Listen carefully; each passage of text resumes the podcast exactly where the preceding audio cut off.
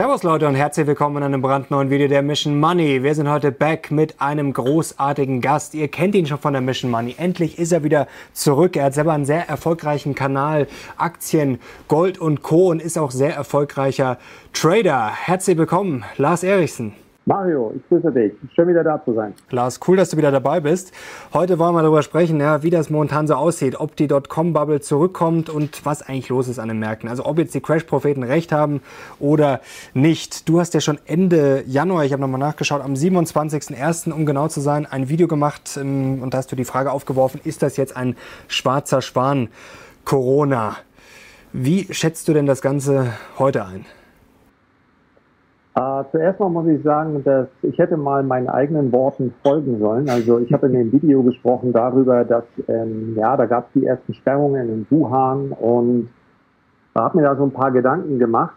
Tatsächlich habe ich aber, und das liegt ja in der Natur eines schwarzen Schwans, mir dann auch nicht vorstellen können, dass eine ganze Welt so lange in einen äh, Lockdown dann geht und ja, innerhalb von wenigen Wochen aus dem Nichts heraus dann diese, äh, dieser enorme Stillstand und damit verbunden diese Rezession dann uns ereilen würde. Und um mal gleich festzuhalten, was ich auch nicht habe kommen sehen, dass der Markt dann von 8.000 Punkte direkt durchzieht bis auf 12.800. Nee. Also, das Video war besser als das, was ich anschließend draus gemacht habe. Wo stehen wir jetzt aus meiner Sicht? Ja, aus meiner Sicht ist das eine ähm, ist das zwar eine Blase, aber ob diese Blase jetzt dazu führen wird, dass, sie, dass wir so einen Einbruch bekommen, wie wir ihn schon mal gesehen haben, also wie im März tatsächlich, das halte ich für sehr unwahrscheinlich. Schlicht und einfach deshalb, weil ich weiß gar nicht, ob ich die Bücher, ob man sie im Hintergrund hier sieht. Also, man sieht es ein bisschen, ja. Ja, auch nach, äh, auch nach Taleb gibt es keinen zweiten Einbruch aufgrund desselben Ereignisses. Und ich glaube einfach, dass die Welt sich an äh, Corona gewöhnen wird. Das haben wir vielleicht alle im Alltag schon so erlebt. Und dass die Börse offensichtlich das Ereignis mehr oder weniger überspringt. Die nächsten Quartalszahlen werden in einigen Branchen absolut verheerend ausfallen. Mhm. Und es wird auch Branchen geben, die sich nie wieder erholen. Insofern mag man, wenn man sich die Gesamtbewertung des Marktes anschaut, natürlich davon ausgehen, dass wir dass wir uns in Richtung Blase bewegen. Nur wenn man über Blase spricht, dann schwingt da ja eigentlich immer mit, okay, der nächste Crash steht direkt vor der Tür. Und den Rückschluss würde ich in diesem Fall nicht ziehen. Ähm, wir haben schon mal was Spannendes vorbereitet, das können wir jetzt schon mal anteasern, das machen wir dann eher zum Schluss raus. Wir haben uns beide ein Crash-Szenario überlegt, also wie das Ganze dann ausgehen könnte und jetzt mal nicht Corona, sondern wie es vielleicht, ja, was vielleicht noch keiner auf dem Zettel hat. Da bin ich schon gespannt, was du dir da überlegt hast. Ich habe auch was Gutes dabei. Ähm, okay. Ähm, was ich gerade lustig fand, weil du gesagt hast, äh, man sollte selber mal oft äh, dem vertrauen, was man gesagt hat. Das äh, passiert einem dann schon oft, dass man irgendwie dann oft mal zurückblickt und sich denkt, Mensch, eigentlich hatte ich damals eine super Idee. Komischerweise habe ich es nicht umgesetzt. Also das ist oft, ja, oft versteht man das ähm, selber nicht so. Das ging mir vor kurzem mit der Tesla-Aktie auch so, die ich jetzt leider, die ich mal hatte, aber jetzt leider nicht mehr habe. Ähm, ja, ich sehe das ähnlich mit dem Crash. Also, dass es jetzt Corona nochmal sein wird. Ähm, ja, natürlich kann es mal einen Rücksetzer geben, aber zum Beispiel jetzt mit den, mit den Ergebnissen, das müsste doch eigentlich schon alles drin sein, oder? Also, ich meine, es weiß ja jeder, dass es schlimm kommt. Oder kann es dann doch nochmal eine Überraschung geben? Ja, das hängt sicher. Also, ich denke, dass gerade jetzt ist das ganz schwer, da eine pauschale Aussage zu machen. Ich gehe mal davon aus, wenn wir da darüber sprechen, wie sich beispielsweise der Nasdaq 100 entwickelt, dass es für die äh, großen fünf, die da ja mittlerweile deutlich über 40 Prozent in der Gewichtung ausmachen, mhm. es wird schon verdammt schwer, die Schätzungen jetzt noch zu schlagen. Also wenn sich eine Amazon von tief aus, eh schon ja eine sehr hoch bewertete Aktie, mal eben 50 Prozent nach oben schraubt, dann bin ich mir tatsächlich nicht so sicher, ob die nächsten Quartalszahlen den dann nicht zwangsläufig enttäuschen müssen. Mhm. Aber das wird dann eben nicht dazu führen, dass die Aktie wieder auf ihr Ausgangsniveau zurückfällt, vielleicht mal eine Korrektur von 10 oder 20 Prozent hinlegt. Denn klar ist auch, das, was wir hier an Transformationen erleben in einigen gesellschaftlichen Bereichen, aber auch in einigen wirtschaftlichen Bereichen, das ist ja nachhaltig.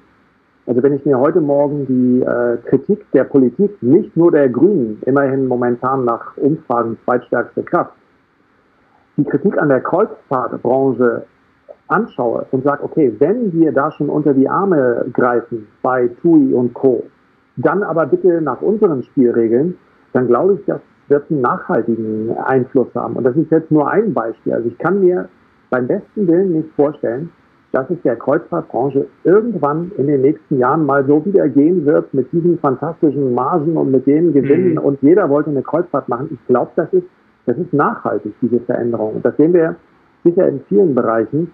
Und insofern äh, ist es auch schwer, ja, die großen Blasen, die wir an der Börse gesehen haben, äh, Dotcom-Blase, da war der ganze Markt teuer. Ähm, bei den, äh, als wir über die äh, Finanzkrise gesprochen haben, da waren insbesondere Banken und Immobilien äh, massiv überbewertet. Aber jetzt haben wir doch einige Branchen, die sind mitgelaufen. Einige sind massiv vorausgeprescht, aber eben auch mit gutem Grund.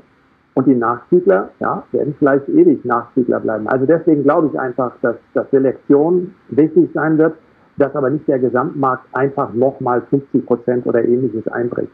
Mhm.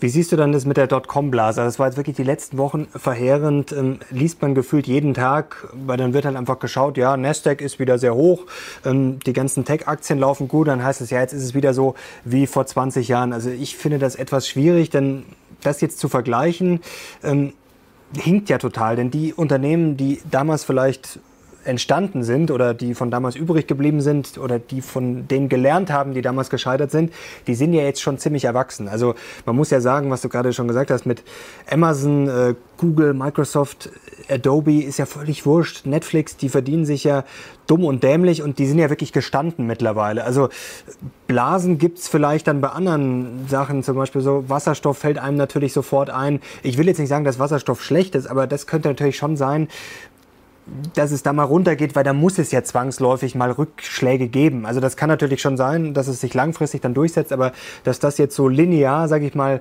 dahin läuft, weil das ja noch in den Kinderschuhen ist teilweise, da glaube ich, dass es eher Probleme gibt. Jetzt diese Dotcom-Blase würde ich jetzt eher sagen, hm, wo, was soll passieren?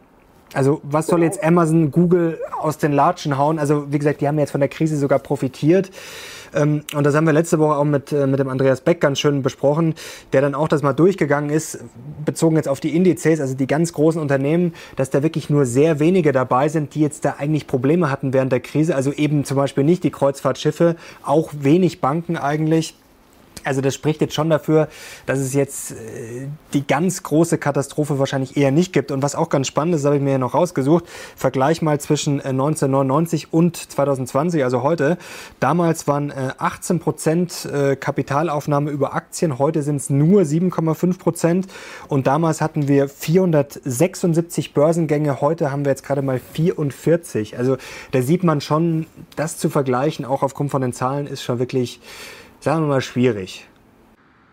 Ja, absolut. Zumal in, in dieser Blase, über die wir ja sprechen, in der Regel heiße Luft drin ist und die muss dann irgendwie entweichen. Mhm. Und Mario, du bist ja ein bisschen jünger als ich, aber ich kann mich noch sehr gut erinnern. Also äh, in Nemax damals, diesen, äh, diesen Index, der extra geschaffen wurde für Unternehmen, die kein Geld verdienen, aber ganz viel Vorschusslorbeeren bekommen. Mhm da war eben wirklich nur heiße Luft. Also wenn ich mich erinnere an Unternehmen wie Kabel New Media, was war der Geschäftszweck? Ja, irgendwie, äh, wir digitalisieren alles.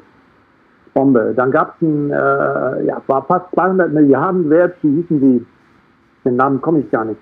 Telefonbuch digitalisiert. Ja, das ist doch mal eine Geschäftsidee. Und davon gab es reichlich. Ja, Landesbank Berlin kann ich mich noch sehr gut dran erinnern. Ich weiß gar nicht genau warum, aber tageweise 30, 40 Prozent im Plus. Warum? Weil die sich einfach mal in diesen Index mit reingeschommelt hatten. So recht weiß keiner warum. Ja, EMTV war so teuer wie der, äh, wie der DAX. Das, das mhm. war ja alles völlig grotesk. Ja, Mobilcom sollte ja erst noch den Telekommunikationsmarkt aufrollen. Das haben die ja noch nicht gemacht. Die Unternehmen, über die wir jetzt sprechen, die zweifellos gut gelaufen sind und wenn ich jetzt ein Langfristinvestor bin, dann würde ich auch sagen, meine Güte, bei einer Amazon oder bei einer ähm, oder bei einer Facebook kann man vielleicht auch mal warten, äh, bis sie mal ein bisschen korrigieren, bevor ich wieder einsteige. Aber die verdienen ja alle richtig viel Geld. Das ist ja enormer Cashflow, der da fließt. Das ist ja eben nicht nur Fantasie. Das ist möglicherweise eine Perspektive, die aktuell recht hoch bewertet wird. Aber das liegt sicherlich auch daran, dass die Unternehmen mittlerweile eine Größenordnung erreicht haben, dass man sagen kann, was soll denn zur Hölle passieren, dass die mal in eine Krise schlittern? Ja, die sind ja praktisch schon Konjunktur äh, ähm, oder gegen Konjunkturschwankungen nicht mehr anfällig, resistent mhm. dagegen, weil sie eben diese Marktmacht haben. Das wird möglicherweise, habe ich gerade ein Video drüber gemacht, beziehungsweise mache ich in dieser Woche, mal zum Problem, weil es dann natürlich Begehrlichkeiten gibt, eine derartige Dominanz mal aufzuspalten. Aber das ist ja weitaus mehr als nur pure Fantasie, die da mitschwingt. Mhm. Das ist ein ganz gutes Stichwort, weil da habe ich nachher noch eine ganz lustige Idee dazu, die sicherlich ein bisschen übertrieben ist, aber vielleicht, wir wollen es nicht hoffen, kommt es irgendwann so. Ich bin ähm, jetzt so gespannt.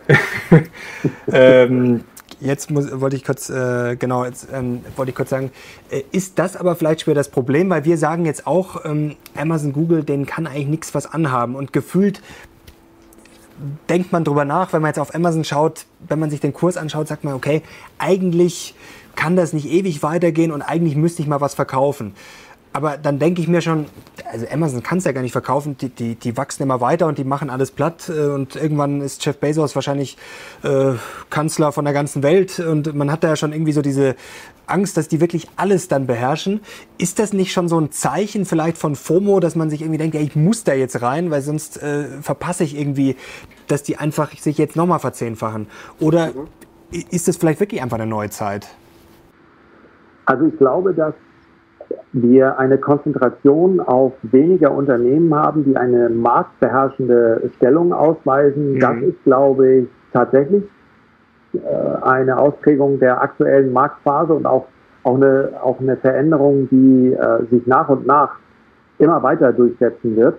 Wie gesagt, ich denke, es wird an einer Stelle und ja, wir sprechen ja noch nicht über einen Black Swan, aber auch das könnte den Markt mal belasten, dass man sich quer durch alle Parteien insbesondere in den USA vielleicht Demokraten und Republikaner einig sind, das ist zu viel an Einfluss, was sie hier haben. Also das könnte tatsächlich mal zu einer Belastung führen. Aber ähm, ja, wichtig ist, denke ich, dass man sich in seinem, in seinem, in seinem Anlageverhalten hier konsequent verhält.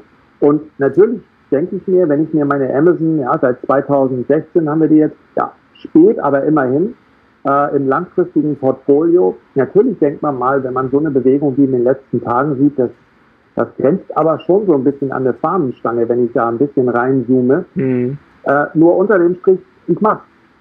Letztendlich muss es jeder selber entscheiden. Ich mache es ganz einfach so, dass ich klar trenne. Wenn ich spekulative Positionen habe, also Trading-Positionen, aktiver Handel, man kann es nennen, wie man es will, dann ist das in einem Portfolio und im anderen Portfolio liegen meine langfristigen Positionen.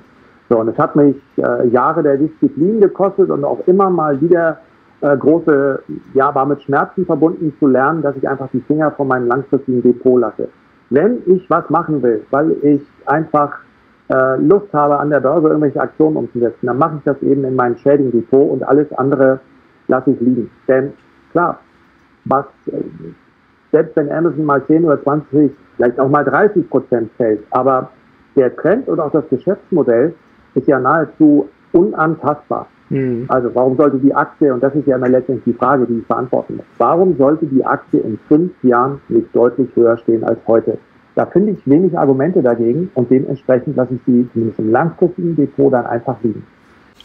Ja, das ist immer die Frage mit der These. Also das finde ich auch äh, wichtig, dass man sich mal fragt, selbst wenn es jetzt nochmal runtergeht, ähm, weil man hat ja schon oft das Gefühl bei den Kommentaren, ähm, dass da die negativen Leute einfach sagen, ja, ich finde jetzt einfach alles scheiße und deswegen soll es einfach fallen. So nach dem Motto. Ja. Aber ich glaube schon, dass viele, die investieren und gerade langfristig investieren, wie du es jetzt gerade gesagt hast oder ich auch, oder viele, die jetzt auch zuschauen, dass die schon die These haben, dass einfach die Welt und ob das jetzt Konsum ist oder Innovation einfach sich stetig langfristig weiter weiterentwickelt. Und dann muss man sich natürlich jetzt schon fragen, ob man jetzt das ganze Depot leer räumt. Das heißt jetzt nicht, dass man mal ein paar Gewinne mitnehmen soll oder kann. Also das ist sicherlich momentan auch eine Idee, denn ja, da ist ja schon einiges gegangen. Da ist natürlich schon bei vielen Aktien jetzt die Frage, gehen da jetzt nochmal 50 Prozent äh, schnell obendrauf? Gut, weiß ich nicht. Ein paar böse ja, Überraschungen. Vielleicht reichen ja auch 5 Prozent. Die Frage ist ja, wenn ich, äh, äh wenn ich dann ausgecasht habe und dann habe ich das liegen. Ja, und immer unter dem Aspekt, dass ich jetzt kein Trading betreibe, sondern langfristig aktiv bin. dann muss ich mich ja auch sofort in dem Moment, wo das Geld auf dem Konto liegt, fragen, okay, was bringt mir das Geld jetzt? Ja, das wird mir bei negativen Realzinsen äh, einen Vermögensverlust bringen. Der ist an einem Tag noch nicht so schlimm, der ist aber nach einem Monat bei einem großen Konto dann vielleicht schon äh, spürbar, nach sechs Monaten auf jeden Fall. Und das ist ja auch immer die Frage, was mache ich denn mit dem Geld, was ich verkauft habe? In dem Moment, wo ich sage, naja, ich kaufe einfach die Aktie wieder zurück, wenn sie halt tiefer steht. In dem Moment verlasse ich ja das Spielfeld der langfristigen Investition, der Warren Buffett, um mal ein Beispiel hier zu nennen, oder den Altmeister zu äh, zitieren, ja, und mache mich zu einem Spekulanten. Genauso, mhm. wenn ich sage, ich sichere mein Depot dauerhaft ab, weil ich weiß, es wird nochmal äh, deutlich abwärts gehen und dann wird der Tag kommen und dann sind Aktien mit einmal nicht mehr irrational bewertet, sondern dann äh, muss man kaufen. Das ist, hört sich nach einer sicheren Strategie an, ist aber die älteste und härteste Spekulation, die es an der Börse überhaupt gibt. Ich weiß, wann der Markt unten ist. Mhm. Einigen wenigen mag das ja vergönnt sein, aber ähm, ja, da bewege ich mich doch mit etwas mehr Demut im Markt. Wie stehst du denn zu den Crash-Propheten, man kann das Wort schon gar nicht mehr hören, aber man weiß jetzt auch nicht, was man sonst dazu sagen soll. Die arbeiten ja gerne mit äh, sogenannten Modellen oder dann so Argumentationsketten, dass es heißt, ja, erst kommt die Deflation, dann kommt die Inflation, dann gehen die Banken pleite oder dann crasht der Euro oder was auch immer. Ähm, wie stehst du denn dazu? Also Systemtheoretiker sagen zu sowas ja ganz gerne, ein Modell ist nicht das System, weil da einfach sehr viele Sachen reinspielen. Du hast vorhin schon angesprochen, es kann ein schwarzer Schwan sein, es kann aber halt auch die Fed sein. Es können dann die Robin Hood Trader sein, über die wir auch noch gleich kurz äh, sprechen werden. Also da sind ja so viele Faktoren, ähm, dann die Leute, die äh, mit dem Motto Buy the Dip, die dann, wenn es runtergeht, dann einfach äh, drauf warten, die dann vielleicht das wieder stabilisieren. Da gibt es ja so viele Faktoren. Also inwieweit glaubst du, kann man sowas überhaupt einschätzen? Oder ist es halt einfach im Endeffekt reines, reines Glücksspiel dann?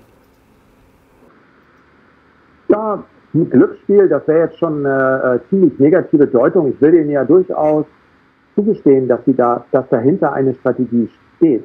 Wenn man sich aber die wirklich die großen, erfolgreichen Investoren an der Börse geht, anschaut, hm. da ist jetzt ein Peter Lynch, der ein bisschen aktiver war, Warren Buffett, der sicherlich nicht so aktiv ist, der derzeit vielleicht auch ein bisschen in der Kritik steht, oder ein Ray Dalio, oder, oder, oder auch der Altmeister äh, Costolani. Ja, wenn wir über einen neuen Markt sprechen, dann denke ich immer an Costolani und wie er Mobilcom-Schmidt da in der NDR 3 Talkshow aber so richtig frisch gemacht hat. Also, ähm, es gibt keinen von denen, die mit so einer Strategie es versucht haben. Und ich denke, das hat seinen guten Grund. Wer sagt, ich warte einfach, bis wir unten sind der kann das ja machen. Aber wer bestimmt denn bitteschön, wann ist tatsächlich unten? Und wer dauerhaft als Crash-Prophet unterwegs ist, der kann sich der Aufmerksamkeit ziemlich sicher sein, weil man Angst bei Menschen viel schneller triggern kann und sie damit viel schneller abholt, mhm. als wenn man jetzt irgendwelche nüchternen Aussagen macht und sagt, ja, der Markt wird langfristig immer seine sieben oder acht Prozent machen. Das klingt natürlich lange nicht so spektakulär wie äh, wir stehen vor dem Jahrhundert-Crash, äh, äh, beschützt euch alle, kauft euch schon mal Medikamente und Fackeln, das werdet ihr brauchen, alles in Gold und Silber. Es ist ja sehr häufig das Gleiche und ich kann das verstehen, ja. Man kann sich an Aufmerksamkeit ja auch sehr gut gewöhnen. Aber es hat mit Geldanlage rein gar nichts zu tun. Das ist egal, ob ich jetzt sage, Aktien, äh, man muss ja selbst ein Crash-Prophet sollte ja den Anspruch haben, in irgendeiner Art und Weise das Ganze mal mit einem Zeitstempel zu versehen. Ich kann ja nicht rausgehen und einfach sagen, ja, irgendwann werden sie fallen. Das Buch kann ich dir auch heute Nachmittag fertig schreiben. Ja, der nächste Crash kommt bestimmt, weiß ich gar nicht, ob es schon gibt, aber ja, der kommt ganz bestimmt.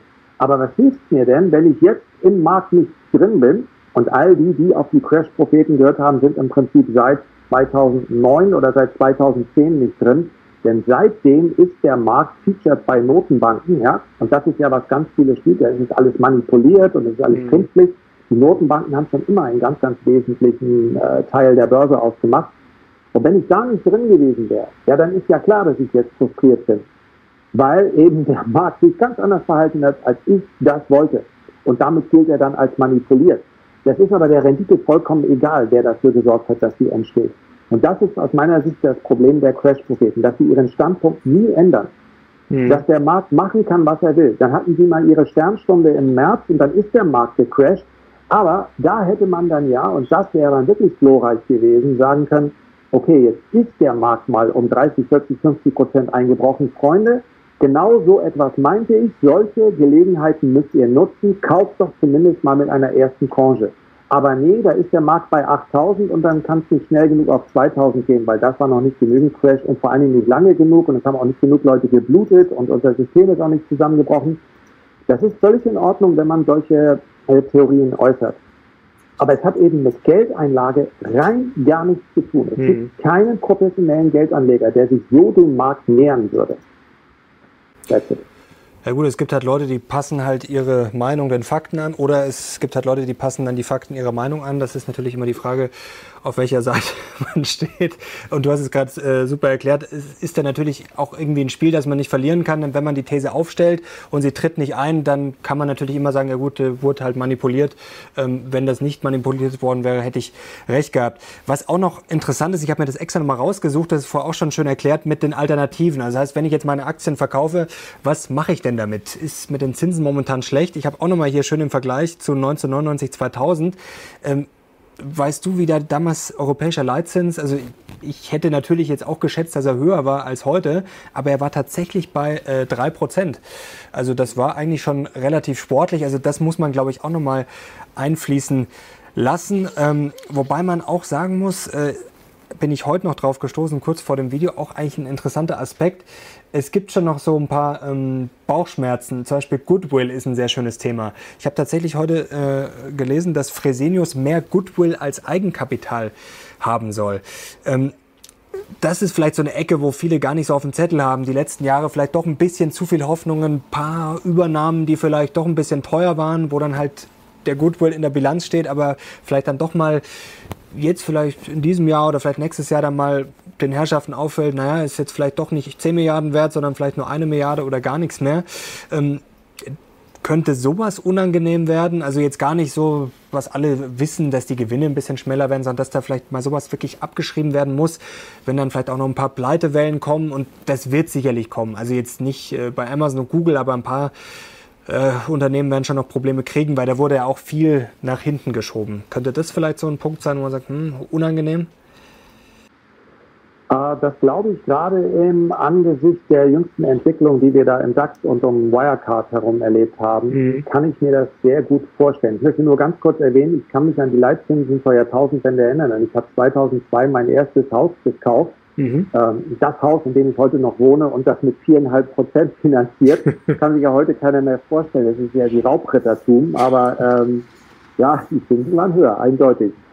Die, ich kann mir vorstellen, dass wir eine ganz, ganz große Debatte bekommen werden jetzt äh, im Zuge der Aufarbeitung der Bilanzierungsrichtlinien und, mhm. und, und. Denn eins ist auch klar.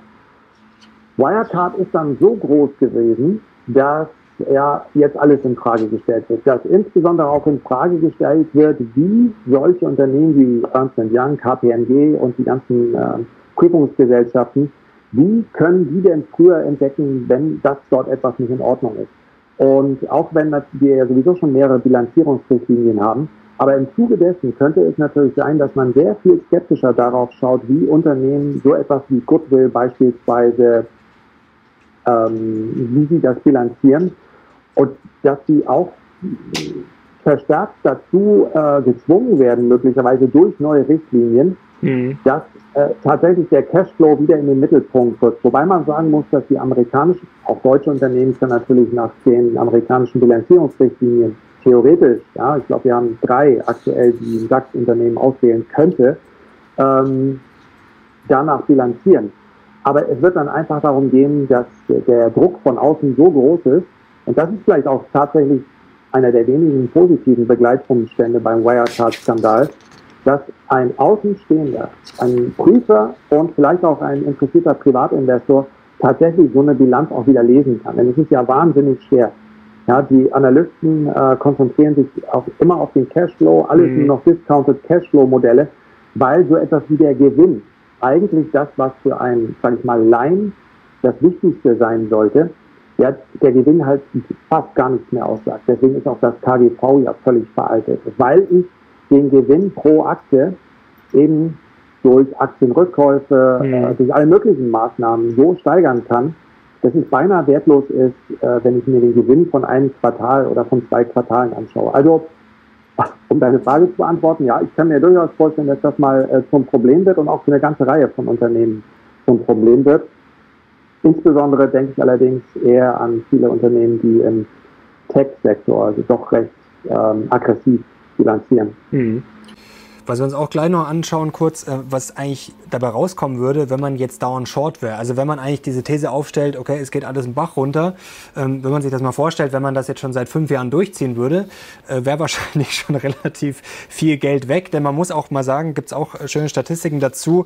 Äh, seit 2001 waren wir quasi zu 90 Prozent war der Markt in einem normalen Zustand. Und da sind ja schon einige Sachen passiert seit 2001. Also da waren einige Krisen dabei. Also 90 Prozent normal, 5 5% Stress und 5% sind dann auch schon wieder Erholung gewesen. Also da muss man dann schon mal sagen, das dann perfekt zu treffen, ist dann schon eher schwierig. Ähm, kurz mal zu den Robin Hood Tradern. Da wurde jetzt auch so viel darüber diskutiert, rauf und runter.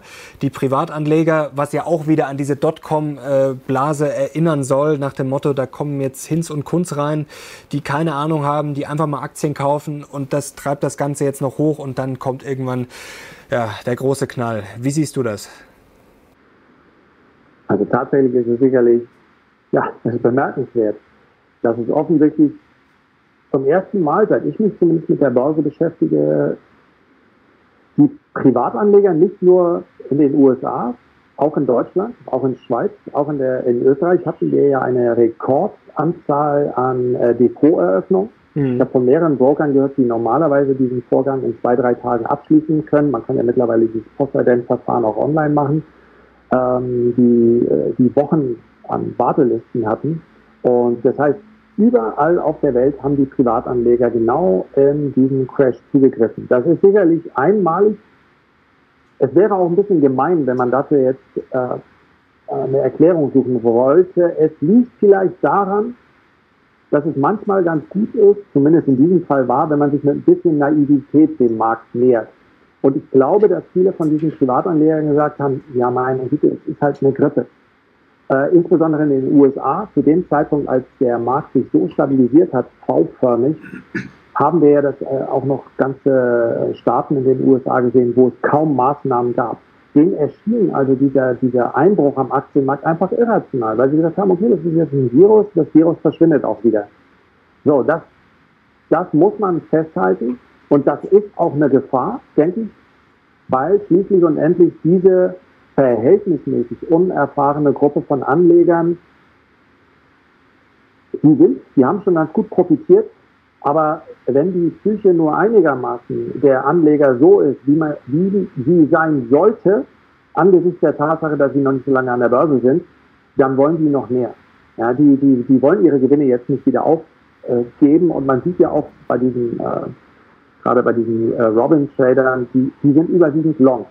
Mhm. Und ich glaube, wenn der Markt zurücksetzt, dann kann die Korrektur durchaus mit Verstärkung dadurch erfahren, dass die, äh, dass die bei 1%, bei 3 oder bei 5% noch nicht wirklich zucken, weil sie sagen, nee, nee, nee, das, das geht weiter, wir wollen Allzeithochs sehen, neue Allzeithochs und äh, mehr Geld verdienen. Und wenn der Markt dann mal etwas stärker unter Druck geraten sollte, dann wird sich das auch in so einem Sell-Off vermutlich nach unten entladen. Aber wir dürfen mal feststellen, ja, die Institutionellen sind nicht in dem Maß investiert, wie, wie sie sein sollten. Und das ist aus meiner Sicht auch der Grund, warum der nächste, die nächste Korrektur eben kein großer Crash wird. Auch wenn sich das Ganze schnell abspielen kann. Also 10, 15 Prozent, auch 20 Prozent halte ich äh, durchaus für möglich. So im DAX wären wir dann, glaube ich, knapp über 10.000 Punkte. Why not? Aber die Institutionellen sind eben auch, die dann reingreifen müssen. Denn deren mhm. Jahresperformance passt so überhaupt nicht zu dem, was in den Indizes äh, los war. Und deswegen glaube ich nicht an neue Tiefs, sondern glaube eher, dass die nächste Korrektur, die zumindest unter saisonalen Aspekten ja durchaus in den nächsten Wochen anstehen könnte, dass die kaufenswert sein wird. Mhm. Ist jetzt total langweilig, weil da muss ich dir jetzt recht geben. Also ich sehe es genauso. Dass, also ich würde jetzt auch eher sagen, also 20% nach oben oder 20% nach unten, würde ich auch sagen, eher runter. Aber jetzt auch als Chance. Also erstens, wie du es gesagt hast, wenn die Instis jetzt, wie es ja viele sagen, quasi gar nicht investiert sind, also irgendwann werden sie wohl mal investieren müssen. Also die werden jetzt auch nicht warten, bis 90% gecrashed ist, denn da kann man ja vielleicht dann sehr lang warten. Also die müssen ja irgendwann. Und ich glaube auch, dass viele schon mit so einem Rücksetzer rechnen. Also das merkt man ja auch immer bei den Communities dann, bei uns auch, dass viele da ganz rational sind. Die sind dabei und die haben halt jetzt, wie ich jetzt auch, ein bisschen Cash und sagen halt, ja gut, wenn das jetzt um 20 Prozent fällt, wunderbar. Dann kann ich wieder äh, günstiger reinkommen. Dann komme ich vielleicht endlich mal bei Amazon rein. Oder es hat ja jeder irgendeine Aktie, wo er sagt, ah, der laufe ich jetzt schon irgendwie gefühlt fünf Jahre nach. Und jetzt warte ich vielleicht doch noch, bis es irgendwann mal wieder fällt, weil im Moment alles reinzustellen, ist mir dann auch zu blöd. Also ich glaube schon, dass da wirklich viel Pulver trocken ist. Dann kommen noch die Instis rein. Also ich sehe das jetzt auch nicht ähm, ohne Grund. Also da müsste schon was ganz Brutales passieren, dass jetzt alle sagen, oh, nur raus da.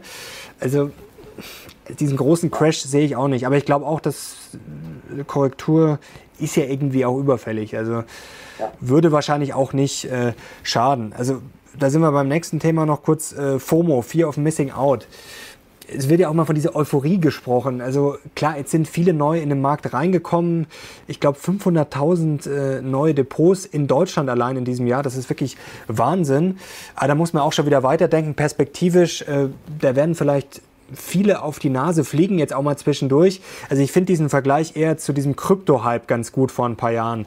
Also da sind sicherlich viele auf die Schnauze geflogen, weil die halt dann alles gekauft haben. Also jede neue Kryptowährung ja, kann nur steigen, jede, die stark gefallen ist, kann nur steigen. Das haben wir jetzt ja auch mit diesen manchen Schrottaktien gesehen. Also ich glaube, das ist für einige schon am Ende vielleicht ganz bitter, aber am Ende wird sich halt dann doch die Qualität durchsetzen. Ich meine, den Bitcoin gibt es jetzt auch immer noch und das Ganze ist auch ein bisschen erwachsen geworden. Und äh, die, die jetzt reinkommen, die werden dann auch erwachsen werden, werden sicherlich auch viele dabei bleiben, was langfristig für den Markt wahrscheinlich auch wieder vielleicht ganz gut ist. Also wenn sie dann deinen Kanal gucken hoffentlich und unseren auch, lernen sie noch ein bisschen was dazu und dann glaube ich, ist ja super eigentlich für diese Community, wenn die wächst. Also das ist grundsätzlich schon ganz gut. Und jetzt äh, Fear of Missing Out, also wenn Warren Buffett gefühlt äh, nur an der Seitenlinie steht, jetzt hat er vor kurzem mal endlich mal was gemacht, aber trotzdem sehr vorsichtig ist. Ray Dalio warnt gefühlt seit äh, drei, vier Jahren, ist dauernd short.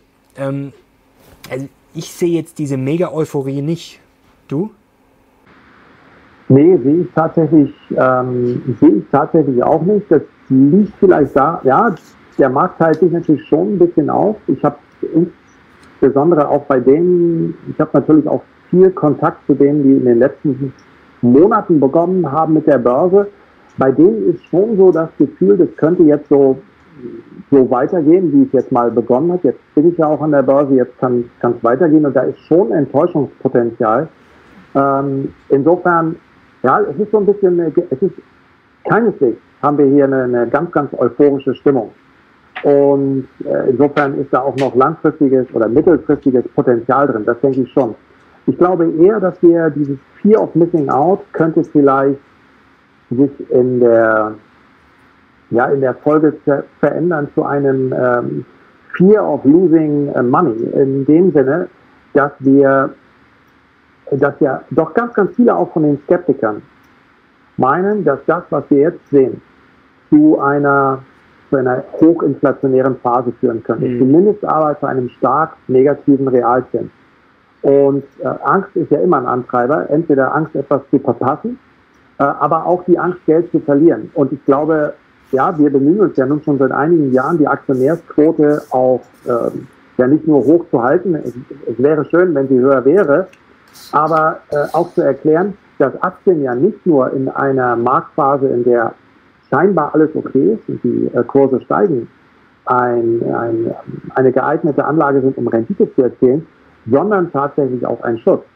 Und wenn, ja, es wird einige Branchen geben, die natürlich unter, äh, unter einer erhöhten Inflation leiden. Aber man stelle sich mal vor, auch nur fünf oder zehn Prozent derjenigen, die potenziell dazu ähm, in Frage kommen, also noch ein geregeltes Einkommen haben, über ein gewisses Vermögen verfügen, dass sie nun sagen würden, ja, ich erkenne, mein Geld ist hier in Gefahr, denn Inflation frisst mein Geld auf. Und wenn die sagen, okay, dann lege ich mir mal ein paar Aktien ins Depot, dann ist das ein derart gigantisches Volumen im Vergleich zu denen, die jetzt angefangen haben, in der Corona-Krise sich mit Geldanlage und mit Aktienanlage mhm. zu beschäftigen. Ich glaube, und die Daten sind sogar anderthalb Jahre alt, es dürfte also jetzt noch mehr sein, ich glaube, sechs Billionen Euro liegen auf deutschen Sparkonten. Mehr oder weniger unangelegt. Mhm. Ja, 10 Prozent wären dann äh, 600 äh, Milliarden. Wenn die natürlich in den Markt, nehmen wir die Hälfte, nehmen wir 300 Milliarden, wenn die natürlich in den Markt fließen, vermutlich anfangs eher in deutsche Aktien, weil die meisten Deutschen gerne in deutsche Aktien investieren, dann ist das mal eine ganz andere Art von ähm, Angst, die dafür sorgt, dass die Aktienkurse steigen. Das geht dann schon so in Richtung äh, Crack-Up-Boom. Natürlich ist das ein unsicheres Umfeld. Nur auf Sicht der nächsten drei, fünf, zehn Jahre nicht in Aktien investiert zu sein, erscheint mir das sehr viel höhere Risiko. Hm.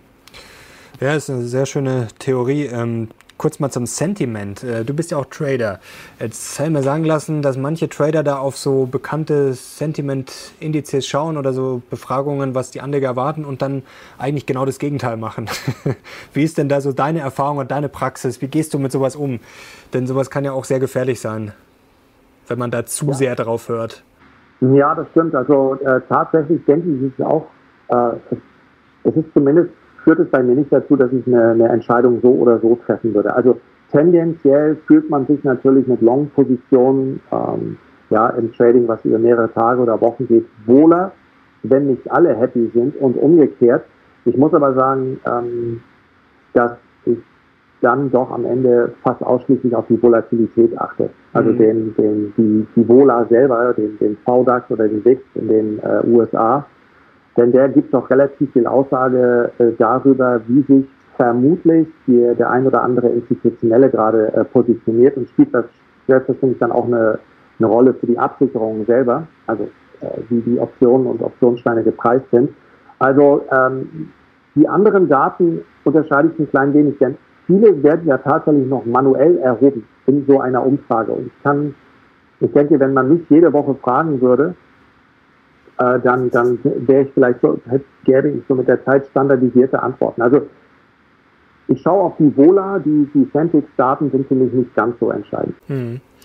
Vielleicht ganz kurzer Exkurs, ähm, weil immer wieder Fragen kommen, auch natürlich von Anfängern, das merkt man dann, die dann immer schreiben, ja, ich, wie, hast du schon mal eine Aktie geschortet und wie geht denn das? Und ich würde gerne mal das machen, das machen. Vielleicht ganz kurz von dir als Vollprofi, ähm, wie geht man denn daran und was sind vielleicht die größten Fehler? Also wo muss man da aufpassen? Du hast es gerade angesprochen mit Wohler, das verändert sich ja auch teilweise ganz anders. Also wenn man jetzt einen Optionsschein nimmt und zum Beispiel ein Hebelzertifikat, da gibt es ja schon auch gewisse Unterschiede. Das eine wird schneller, das andere wird langsamer. Also worauf sollte man da als Anfänger unbedingt achten? Also ganz wichtig ist erstmal, dass zu Beginn so einer, sei es einer Depotabsicherung oder auch einer reinen Short-Spekulation, also auf fallende Kurse, das zu Beginn, und das hört sich jetzt super langweilig an, und vermutlich hätte ich früher in der Schule dann auch schon erstmal die Schotten dicht gemacht, wenn einer so angefangen hätte. Zu Beginn muss die Bereitschaft sein, sich zumindest eine, ein Wochenende lang mit dieser Materie zu beschäftigen. Sonst gebe ich die Garantie, dass man damit Geld verdient. Also es ist enorm wichtig, sich mhm. damit zu beschäftigen, bevor ich irgendeinen Trade an der Börse mache, zumindest einen Trade mit äh, Derivaten. So, und dann würde ich das könnte natürlich seminarfüllend sein, aber mal ganz grob unterscheiden zwischen, ähm, zwischen Knockout-Zertifikaten, hm. Zertifikaten allgemein und Optionsscheinen. Nehmen wir jetzt mal die beiden, denn die meisten, die sich mit Optionen befassen, sind dann doch schon etwas tiefer in der Materie, tun vielleicht etwas professioneller daran. Und da ist ganz, ganz wichtig zu unterscheiden, die, die Wohler. Es gibt dieses Black and Scholes Modell ähm, und nach dem wird der Preis einer Option oder auch eines Optionsscheins bemessen. Und mhm. wenn die Wohler hoch ist, dann ist die Option teuer. Egal ob ein äh, Call oder ein Put, egal ob steigende oder fallende Kurse. Und dann wirkt das natürlich kontraproduktiv, denn normalerweise bewegt sich die Volatilität konträr zum Aktienmarkt. Also wir hatten einen Hoch in der Vola bei 123, nee, Entschuldigung, knapp, knapp unter 100, glaube ich. Das andere war das Gold-Silber-Ratio, ich mir heute Morgen angeschaut. Also, äh, knapp unter 100. Ähm, als der DAX bei etwa 8000 Punkten war. Mhm. Und von da hat sich die Vola wieder halbiert. So, diese Halbierung in der Vola wirkt sich direkt auf den Preis einer Option aus. aus. Und das Verrückte ist, ich weiß nicht, warum das der Fall ist, Wenn jetzt ein Privatanleger in der Suchmaschine seiner Wahl, so viele sind ja nicht mehr übrig, äh, die Frage Depotabsicherung eingibt, dann mhm. werden ihm ganz, ganz viele Beispiele gezeigt und allesamt mit Optionsschein. Und da kauft er also bei 8.000 oder 9.000 Punkten so einen Optionsschein, dann bewegt sich der Markt vielleicht sogar leicht in seine, Bericht, äh, in seine Richtung mhm. oder seitwärts und der fragt sich, warum verliere ich denn zum Teufel jeden Tag Geld? So, deswegen ist das ganz, ganz entscheidend, dass man darauf achtet. Bei einem Zertifikat ist das etwas leichter zu berechnen, weil der, ja, weil man da eben einen festen äh, Knockout hat. Aber vielleicht darf ich das an der Stelle einmal sagen, Mario. Ich habe ganz konkret über das Thema auf dem Tradermacher-Kanal ein mhm. Video gemacht. Der Unterschied zwischen einem Zertifikat und einem Optionsschein. Das wäre ein Einstieg, um sich das, mhm. das mal anzuschauen. Also unbedingt ganz, ganz gucken. Genau, wenn man das mal ja, und vor allen Dingen, es ist eine Spekulation. Ich sichere kein Depot dauerhaft ab. Ja, das kann ich natürlich auch machen, phasenweise, aber eben nicht dauerhaft. Und das kostet mich auf jeden Fall Geld. Das kostet mich auf jeden Fall eine Prämie. Wenn ich mein gesamtes Depot dauerhaft absichere, dann mhm. verhalte ich mich eher amateurhaft und dann kann ich nämlich genauso gut einfach meine Aktien verkaufen. Und wenn ich ja das goldene Händchen habe und weiß, wann die Aktien wieder steigen, dann steige ich einfach genau am Tief ein und dabei wünsche ich viel Glück. Was kostet das denn jetzt, äh, wenn ich, sagen wir mal, Dauershort bin? Kann man das ansatzweise irgendwie sagen? Ja, also tatsächlich sind die Kosten nicht mehr ganz so hoch. Sie waren früher mal, das hängt ein bisschen von dem entsprechenden Produkt ab. Äh, wenn ich wenn ich günstig hinkriege, und wir sprechen jetzt mal nicht über Stillhaltergeschäfte im Optionsbereich, das machen die meisten Privaten ja nicht, mhm. dann so um die zweieinhalb Prozent, äh, wenn ich nicht so genau hinschaue und auch mit den Laufzeiten sehr unvorsichtig bin, dann können es locker fünf sechs Prozent sein. Damit hätte ich dann auch schon in etwa jährliche Aktien oder zumindest die jährliche DAX-Rendite verpulvert, wenn ich das also dauerhaft machen würde. Das ist nicht empfehlenswert. Das muss immer eine zeitlich begrenzte Spekulation sein. Aber die ist dann natürlich im Endeffekt auch wieder gefährlich, weil wenn die nach hinten geht, dann äh, wird es noch äh, schwieriger. Ja, absolut. Ich, ich kann es auch ganz offen sagen. Ich war zweimal in den letzten Wochen ähm, an einem Punkt, wo aus meiner Sicht der, der DAX charttechnisch gefährdet war. Es kam mhm. dann beide Male nicht dazu. Zweimal hatte ich eine, eine Absicherung für etwa 25 Prozent des Depots und bin zweimal ausgestoppt worden. Die allererste Absicherung war übrigens ja, da waren wir im DAX, kann man sich heute gar nicht, oder man kann sich noch vorstellen, wir erinnern uns dran, aber das war tatsächlich so um die 11.300, 400, 500 Punkte. Da waren mhm. wir, da hatten wir uns ja schon zweieinhalbtausend Punkte vom Tief erholt. Und da lautete die klare Regel, okay, ich denke, von hier aus geht es weiter abwärts. Habe ich auch im Video gesagt. Mhm. Und so ist es nicht gekommen. Und in dieser Spekulation, in dieser Absicherung, zeitlich begrenzten Absicherung war mit drin, ich steige aber auf jeden Fall aus, wenn der DAX über das Corona-Gap ansteigt. Das war bei 11.400 Punkten der Fall. So, und klar, 1000 Punkte äh, hätte ich dort keine Absicherung betrieben, dann wäre das besser fürs Depot gewesen. Das wäre natürlich ohne Absicherung, hätte das besser rentiert. Aber wenn ich da nicht ausgestiegen wäre, ja, dann wäre ich jetzt äh, fast 15 Prozent höher. Bei 11.800 Punkten wäre ich dann immer noch short. Mhm. Und das ist eben einfach kein Plan, zu sagen, ich warte so lange, bis es fällt. Und eine Vollabsicherung ist sowieso etwas, wo man, ja, da muss man dann schon wirklich sehr, sehr klar einen Plan haben. Wie gesagt, bei mir waren es 25 Prozent, mhm. was ja auch heißt, durch steigende Kurse habe ich mehr verdient, als ich es durch fallende Kurse getan hätte. Ähm, die Gedanken muss man sich auf jeden Fall vorher machen. Wer Angst hat, der sollte sich die Statistiken und die Vergangenheit einfach anschauen und so ein klein wenig Vertrauen auch darin haben, dass diese, ja, diese Marktzyklen, wie wir sie immer wieder sehen nach so einem massiven Einbruch, dass die dann auch diesmal wieder ihre Kraft entfalten. Und wie gesagt, es war schneller als gedacht. Ich glaube, ja, vor fünf, sechs Wochen hätten wir alle nicht gedacht, dass wir, dass wir da jetzt stehen, wo wir stehen. Aber dann eben auf seinem Standpunkt zu bleiben und zu sagen, ich will jetzt aber, dass es einbricht, ja, das, das kann teuer werden. dann eben einfach Geld und da macht es gar nicht mehr so viel Spaß.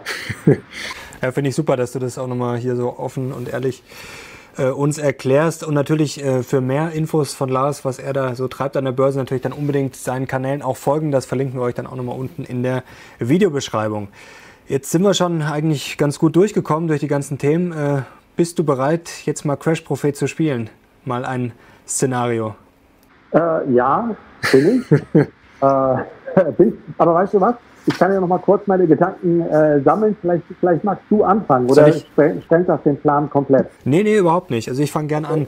Ähm, kann ich jetzt auch kurz verraten, wir haben mal telefoniert vor zwei, drei Wochen, glaube ich, weil wir da so grob, äh, vor zwei Wochen war es, glaube ich, grob äh, gesprochen haben, ähm, was wir so machen. Und da habe ich damals äh, gemeint, ähm, hast du Contagion schon gesehen? Das ist ein Film, der ist, glaube ich, ein paar Jahre alt. Jetzt habe ich ihn gesehen. Hast du ihn schon gesehen? Jetzt habe ich ihn gesehen, ja. Cool, oder? Habe ich mir nach, auf deine Empfehlung hin angeguckt. Da fühle ich mich doch gleich besser danach.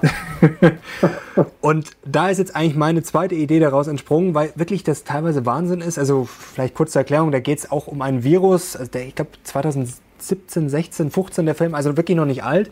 Und man kann eigentlich grob sagen, es läuft eigentlich genauso wie bei Corona. Es sind eigentlich genau die Sachen passiert, die wir jetzt kennen, dass dann die Kranken in den Turnhallen liegen, natürlich Mundschutz, dass dann fieberhafte Jagd nach einem äh, Impfstoff beginnt. Und man muss aber sagen, in dem Film ist es alles ein bisschen dramatischer. Also da ist die Sterblichkeitsrate viel höher, ist jetzt viel dramatischer. Gott sei Dank ist es bei uns nicht so dramatisch. Ähm, ist alles ein bisschen extremer, aber es ist wirklich sehr ähnlich. Virus kommt auch aus Asien tatsächlich. Es hat auch was mit Schweinen und Fledermäusen zu tun. Ich will jetzt nicht zu viel verraten. Also Film unbedingt gucken ist sehr gut. Auch sehr gute Schauspieler. Und ich habe mir jetzt mal gedacht, mein Crash-Szenario, wir wollten ja mal ein bisschen rumspinnen, einmal gedacht, auch wenn man sich mal so Filme anschaut, auch so Science-Fiction-Filme von früher, da kann man auch, äh, konnte man eigentlich viel mitnehmen, was vielleicht wirklich äh, später passiert ist. Ich habe mir jetzt mal überlegt, den Joker. Ich könnte mir gut vorstellen, dass das so passieren könnte. Ich habe auch letztes Jahr, ich war sehr begeistert von dem Film, als ich im Kino saß, stand mir wirklich der Mund irgendwie gefühlt offen, weil ich mir gedacht habe, scheiße, sowas könnte wirklich passieren. Also das kann ich mir wirklich vorstellen. Jetzt auch in Amerika sehen wir ja schon viel Unruhen.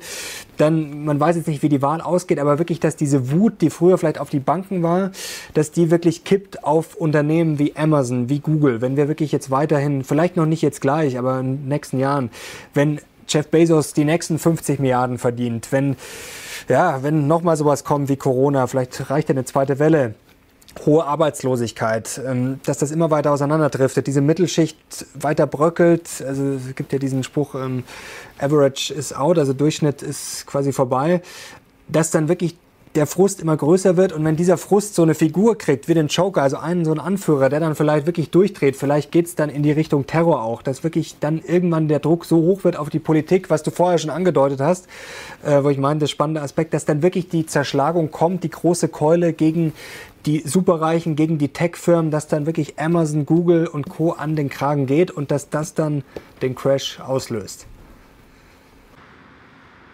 Also der Joker kommt und macht wir alles kaputt. Können uns sicher sein, dass es so nicht kommt, denn anders ist es nicht zu erwähnen. Wenn wir beide nämlich einen Black Swan beschreiben, der sehr ähnlich ist, ohne dass wir, wir haben bewusst gesagt, äh, vor zwei Wochen, als wir gesprochen haben, lass uns hier nicht weiter sprechen, sonst nee, wir haben nichts. 0,0. Äh, äh, dann, dann kommt es wahrscheinlich nicht so. Mein Black Swan war nämlich tatsächlich eine, so etwas wie eine globale, ähm, eine globale äh, Finanztransaktionssteuer. Mhm. Also ein, ein Mittel, mit dem äh, allerdings nicht die, die, äh, nicht die Transaktionen mit den Aktien, sondern die Transaktionen, die digital quasi stattfinden, mhm. ähm, besteuert werden. Ist der Unterschied, glaube ich, zwischen den großen Firmen, die in den ja, wenn wir eine General Electric in den USA nehmen, die war derart tief verwurzelt in der amerikanischen Wirtschaft, dass, äh, ich glaube, ich denke, Jack, Jack Walsh hieß er, glaube ich, damals der legendäre CEO, wenn der ein Gespräch mit dem Präsidenten wollte, dann hat er die bekommen. Die haben, die haben äh, 300, 400, 500.000 Arbeitsplätze gehabt. Mhm. So ähnlich war das lange hier mit der Automobilindustrie in Deutschland. Und ich glaube, der Unterschied zwischen den heute dominierenden Firmen und den damaligen ist, dass sie für die Volkswirtschaft letztendlich eine geringere Rolle spielen. Denn bei Google arbeiten nicht 300.000 Leute. Das heißt also, dass der, das politische Backup, was diese großen Unternehmen bekommen könnten, nicht nur die fünf großen, sondern tatsächlich noch ein paar mehr, dass das geringer sein könnte. Man weiß ja, dass Trump kein ganz großer Freund von Bezos ist. Nun mhm. haben wir glücklicherweise ja ab November einen neuen Präsidenten. Also wie glücklich das wird, weiß ich nicht, aber ich bin mir ziemlich sicher. So, jetzt kann ich mal richtig daneben liegen. Ne? Abwarten, aber, das ähm, ist ja vor vier Jahren, da war es auch, äh, ich glaube auch, ja, ja, ja. dass es für glaub, Trump schwierig wird. Aber, vor vier Jahren. aber vielleicht stimmt da auch ein bisschen Hoffnung mit, weiß ich nicht. Ähm, ja, tatsächlich denke ich, dass die äh, in dem Moment, wo man das, das Wachstum dieser Unternehmen dann begrenzt durch eine gewisse Form der Steuer und man muss ja auch sagen, durch eine Form der Steuerehrlichkeit, die es so, das sage ich als Amazon-Aktionär, die es so mhm. ja momentan nicht gibt. Also ob die Pakete, auf denen hier immer steht, was steht denn da? Ähm, Saar, ist das, was, was ist das, irgendwo im Saarland oder Luxemburg? Ja, ich, ich, weiß, was du meinst. Ich bin mir nicht so sicher, ob die Zentrale von Amazon in Luxemburg so groß ist und da ein Hauptteil der Menschen lebt. Ich glaube aber nicht. Und insofern ist das ja irgendwo auch dann, also, äh, um es kurz zu machen, der, der Widerstand und diese Spaltung äh, innerhalb der Gesellschaft zwischen mhm. Leuten, die von diesen, äh, die, die von dieser Bewegung profitieren und von denen, die sich auf der so vorkommen, als blieben sie auf der Strecke und das vielleicht finanziell betrachtet teilweise auch tun. Ich glaube, diese Spaltung wird tatsächlich zu, zu unruhigen Zeiten führen und man wird dem, damit es nicht zu extrem wird, man wird dem dann auch bei, bei konservativen Parteien nachgeben, mhm. und sagen, okay, wir müssen uns das Geld vielleicht tatsächlich da holen, vielleicht müssen tatsächlich die bezahlen, die, ähm, ja, die am meisten auch profitieren von dieser Entwicklung. Ich glaube, alles, was Wachstum begrenzt, ist für die Börse immer ganz, äh, mhm. ganz, ganz gefährlich. Denn ob ein Unternehmen im Jahr mit Wachstumsraten von 20 Prozent wächst oder mit 16 Prozent, macht natürlich dadurch, dass man zukünftige Gewinne ja immer diskontiert, einen enorm großen Unterschied. Und ich, wie gesagt, das wird, ähm, wie jeder Black Swan, wird das dann ein Ereignis sein, das man kaufen sollte. Aber wenn solche Überlegungen publik werden, dann glaube ich, versetzt das dem Aktienmarkt ähm, eine, auf jeden Fall einen, einen Schlag und wird vielleicht, vielleicht zu einem massiven Einbruch führen. Jetzt haben wir ein Problem. Wenn das jetzt irgendwie eintreten sollte, dann kann man nur noch Crashbücher schreiben. Ja, ja gut, dann schreiben wir halt ein Crashbuch zusammen und das muss dann so reichen, dass wir keine YouTube-Videos mehr machen. Das muss dann mindestens eine Million verkauft werden, aber das kriegen wir hin. Da können wir dann behaupten, wir wussten Bescheid äh, und ein paar geheime Quellen aufdecken, dass das klappt dann schon. Ja, machen wir so. Lars, herzlichen Dank dir. Hat großen Spaß gemacht. Ich danke dir, Mario. Mach's gut. Danke. Danke euch fürs Zuschauen. Jetzt bin ich sehr gespannt auf eure Kommentare. Wir haben jetzt gefühlt über alles gesprochen und ich glaube, es hat euch auch großen Spaß gemacht und Lars hat auf jeden Fall, denke ich mal, einen Daumen nach oben verdient, auch wenn ihr ihn natürlich wieder sehen wollt bei uns. Und natürlich schaut auch auf seinen Kanälen vorbei und ich bin vor allem gespannt, wie ihr unsere Crash-Szenarien einschätzt. Also da bin ich jetzt wirklich beleidigt, wenn da keine Kommentare dazu kommen. Also nochmal, danke dir, hat großen Spaß gemacht, danke euch. Wir sehen uns raus. Bis zum nächsten Mal. Ciao.